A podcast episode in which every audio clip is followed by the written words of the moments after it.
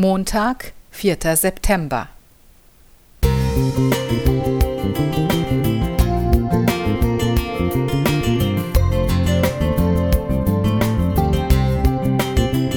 Ein kleiner Lichtblick für den Tag.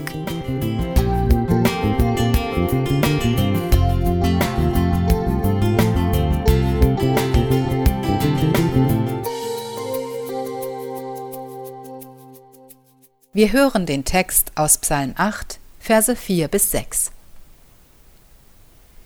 Wenn ich sehe die Himmel, deiner Finger Werk, den Mond und die Sterne, die du bereitet hast, was ist der Mensch, dass du seiner gedenkst, und des Menschen Kind, dass du dich seiner annimmst? Du hast ihn wenig niedriger gemacht als Gott, mit Ehre und Herrlichkeit hast du ihn gekrönt. Die Ausstellung Du bist die Kunst hat es mir besonders angetan. Es handelt sich hierbei um sogenannte Mitmachillusionen, bei denen man sich selbst beispielsweise auf begehbaren 3D-Bildern in Szene setzen kann. Eine faszinierende Erfahrung, bei der man viel Kreativität walten lassen darf, damit die Kunstwerke möglichst echt wirken. Als ich die Ausstellung besuchte, platzierte ich mich an verschiedenen Wandgemälden. Einmal sah es so aus, als würde ich von einer Rieseneule aus einer Kugelvase emporgehoben ein anderes Mal, als würde ich einem Dinosaurier die Tür vor der Nase zuschlagen. Das nächste Mal, als würde ich auf einer wackeligen Hängebrücke über eine gefährlich hohe Schlucht balancieren. Wenn man sich selbst in die gemalten dreidimensionalen Welten einbringt, wird man in den Mittelpunkt gesetzt und zu einem einmaligen, unvergleichlichen Kunstwerk. Berühmte Kunstwerke sind meist von unschätzbarem Wert. Umso mehr fasziniert mich die Aussage der Bibel, dass das finale Kunstwerk Gottes der Mensch ist.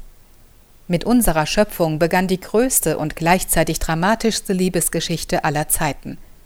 Gott hat uns Menschen nach seinem Ebenbild geschaffen. So sind wir nicht nur seine Geschöpfe, sondern tragen ihn selbst in uns.